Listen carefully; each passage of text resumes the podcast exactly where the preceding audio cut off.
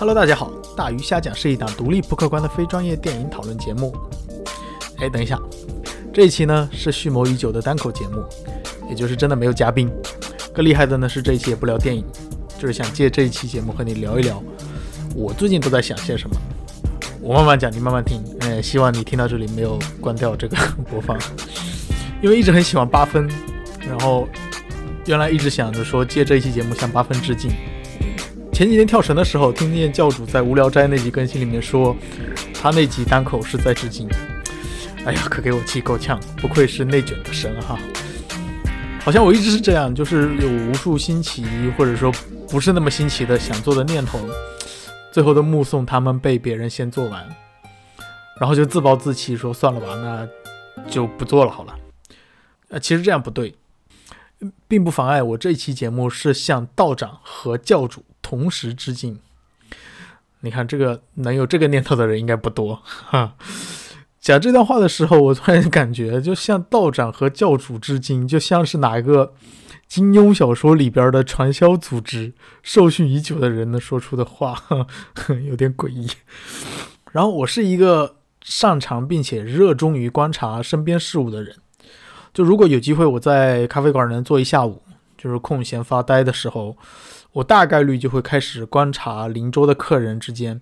比如说他们俩之间是什么关系啊？他们在写什么作业啊？他们都带了什么东西出门？比如说带了什么文具之类之类的。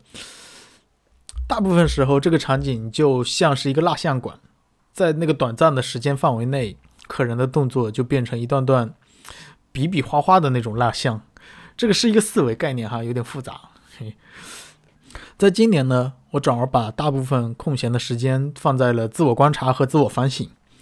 这也没什么不好，好像在三十岁这个时间节点，我很迫切的想要重新审视一下自己该是一个什么样的人。所以这期节目本质上是一个自我剖析的碎碎念，这些念头不一定有多精彩，但是全都来自于脑袋放空的时候我们就瞎瞎瞎琢磨的。嗯，先来聊一聊创作好了，鲜有作品至今啊，但是一直还自诩为一个创作者，就是很幸运，我是一个比较。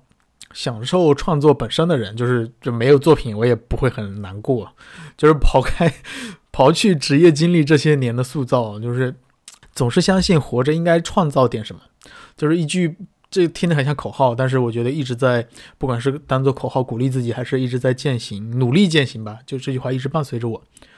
就大部分的人习惯仰望那种人群中熠熠生辉的创作者，但我不一样，我我我偏不。我不是一个想要来看别人活得很精彩的人，就是不管是在自我驯化的过程，还是受到的教育，我就一直在鼓励着自己要成为他们。就生命的活力基本上都来自于，就我这个人，我这个生命的活力基本上都来自于创作的旅程，还有完成作品的那种喜悦感。从前两周开始看他们在岛屿写作这个纪录片，就看得特别来劲。就小兔好像没有什么感觉，但是我看特别来劲。我觉得比起所有的外部刺激，我觉得关起门来能够有一个小屋子，然后在里面创作点什么东西出来，就是这种感觉是特别快乐的。就有的时候觉得能这么想的人，哎，好像还挺幸运的。然后，但我又不是一个擅长组织长叙述的人，我和小兔经常叫嚣着写一些长篇之类的。但是这么多年也没动过，也没见我动过笔，反而是他偶尔还能写上几段长文。我珍惜一些因为特殊场合才能做出的表达，一些灵光乍现的句子，还有情绪。我觉得这些东西是很重要、很精彩的。其实这样也很痛苦了，大概这就是更具象版本的所谓的想的太多，做的太少。就一就就 call back 一下前面说的话，就是就是因为这样会目送很多念头被别人先做完。哎呀，这痛苦，就也是琢磨过为什么会是如此。然后我给自己想象过一个场景，我特别喜欢乔布斯在发布会上用 iPod 播放周杰伦专辑的那种感觉。当然，这是我脑补的场景啊，乔布斯并没有放过周杰伦的专辑，就我也没有办法准确的分析是这种喜悦来自于 iPod，就是就是还是播放一张完整的专辑，就这两个事情好像都很重要。但这个本质就很像是一个。属于那个时代，属于那个有点过期的时代的信徒，就是我还是很追求那种那个时代给给人的一种心灵慰藉，所以我是更相信要有作品的，作品是一张专辑，它不能是个单曲，它最次得是个 EP，就是它要固执，他要表达，他要有力量。啊，废话哈，当然作品应该是这样的。所以我更希望看到哪个喜欢的歌手出一张十首歌的专辑，而不是发一一两首这种游戏主题曲之类的。当然，更不希望看到的是一段，就比如说火的就是那一段旋律在抖音上面一直抖抖抖，因为专辑多少还是放入了更多设计心思，就是就是这种作品，这种维度上的作品。比如说上中学的时候，嗯，当时就能听说哪个歌手要出专辑了，然后在出专辑之前，你就会。感受到那张专辑，它是它是一种作品的展示，它先有了第一波主打，第二波主打，然后这样的形式去呈现一个作品，我觉得这是作品应该有的厚度。然后前段时间也是听见了于丁熙、张敬轩这今年的专辑，就很感慨，就是就这样的事情还是有人在做的，就是只不过不像我们出售了，然后并不是这个时代就结束了，只是。只是有点像是我们自己忘记了这个东西，然后这个 这个就按下不表了。然后还是要聊聊看电影的事儿，就是以前和东老师聊过观影习惯的时候说过，我们俩有个共同的特质，是我们两个共同的习惯就是喜欢把电影看得特别完整。这个完整并不是这个完整，当然不是说要把影院放映前的广告，然后包括结束之后的彩蛋。演员表都来回看个够，然后阿姨催了二十次，说赶紧走吧才走，不是这样的，就是我们我说的习惯是，如果你看到了一部很好的作品，我就会一定要把这个作品的相关系列作品全都看完，这可能算是一种强迫症啊。就曾经因为为了看完整系列作品，因为看了《Mad Max》四。然后去把一九七九年的前三部作品都翻出来看，呃，必须承认那个观影过程非常痛苦。亲爱的朋友，就算你喜欢一五年的那部《疯狂的麦克斯四》，也不建议你去翻出前三部作品看啊。而且这个习惯是会自我膨胀的，就是比如说那些没有明显的数字系列作品，就不是一二三四的这种作品，只要有一些相互的印证、讨论话题，它能成立，就是它。有一些能够解释成立的关联，我就不会放过。比如说，随便想一个例子，之前看过小津二郎的《东京物语》之后，就一定要翻出山田洋次的《东京家族》再看一遍。然后看完山田洋次的《东京家族》，那你肯定要再看一看山田洋次的《家族之苦》。所以这个是一种自我折磨或者说自我要求，就很奇怪的这种习惯。然后刀老师也有这种臭毛病，他说他因为这个习惯，好像不敢看。任何一个跟魔戒相关的系列作品，所以至今他没有看过魔戒。然后稍微总结一下，就是其实下面这段才是今天真的想聊的东西。就是我是一个更喜欢复杂世界的人，就不知道受到了什么影响，就是我们这个时代好像突然间加速，加速的过程中，就这个加速进化的过程中，突然间把很多精彩的内容冲淡了，就是。失去了去理解原本就有一点复杂的那些内容的能力，这背后的原因肯定有很多，我们不能只简单的把这个原因归结于什么一些商业公司的价值观选择引导之类的。这里例子也很多，比如说看电影的人越来越多了，但是能仔细欣赏电影的人变少了。时下流行的音乐也变成了抖音热榜，就说实话，这些热榜我是真的听不下去的。然后社交媒体上的转发言论，然后甚至是群聊都变得重复。人类的本质不应该是复读机，然后 更甚是我喜欢的挡拆战术都没有了，就是复杂的战术都被进化成了快速寻找三分的机会。就哎，这个例子有点歪啊。就在我看来，人类应该能感受比简单言语更复杂的情感。这里所有说到的情感都应该是唯心的，是奇特的。不一定正确的，它隐藏在诗歌、电影、音乐、绘画各种作品的角落里面。哎，前面说到了诗歌这个例子，还有点羞耻。突然间，就是初看侯麦电影的时候，当时觉得很新奇，就是剧中的剧中人的对白充斥着循环反复的哲学讨论。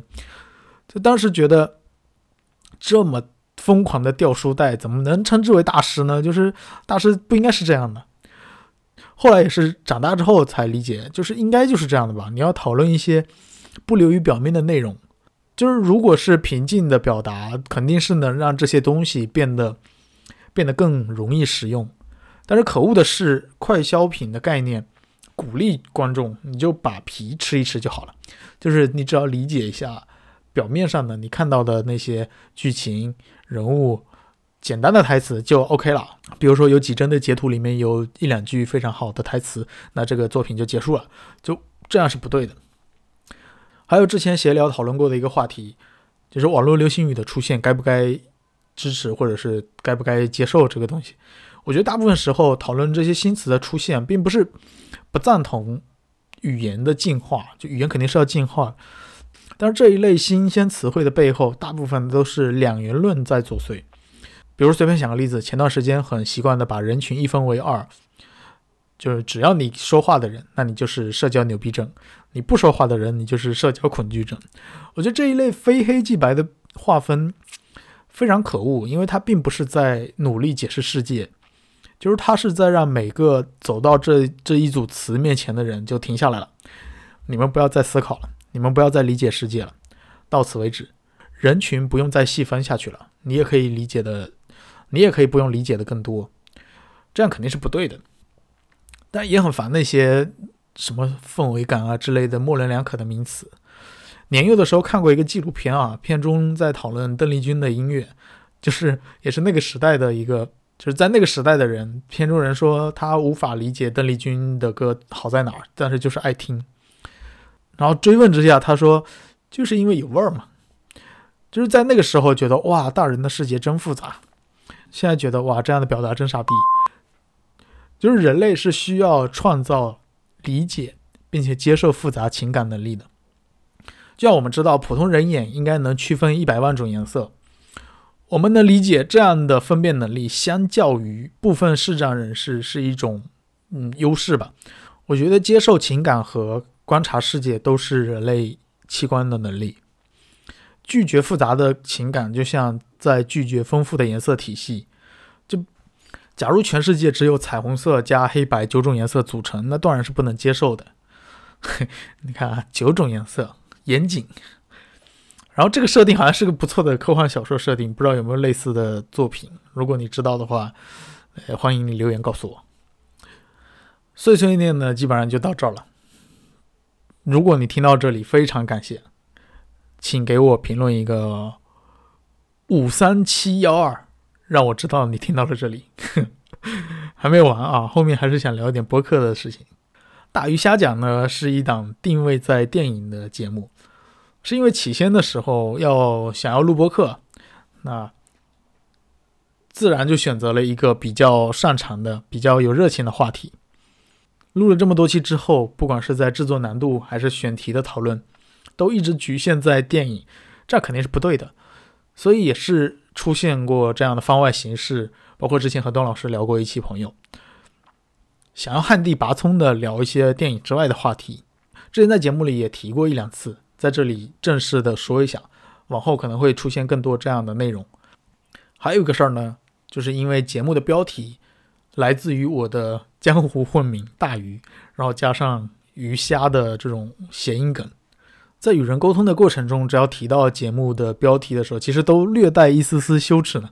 哼 也是不想在节目中过分的强调我的存在，所以往后在合适的时间，节目会更名为“虾讲”，还是鱼虾的那个虾。你看，依然保留了这个谐音梗的来源。其实这两个字的组成并不成立。这样的话，这个标题就变成了一个有典故的标题，标题的出现也变成了一个相对复杂的过程。你看，这就是我的尿性，我就喜欢这样复杂的事情。希望你还满意。然后这期节目就聊这么多吧，算是我的一个尝试。虽然之前准备了挺久的，但是录到这里好像也并不算太满意。但是没关系，我觉得还是应该多做这样的尝试。感谢你的收听，就这样了，拜拜。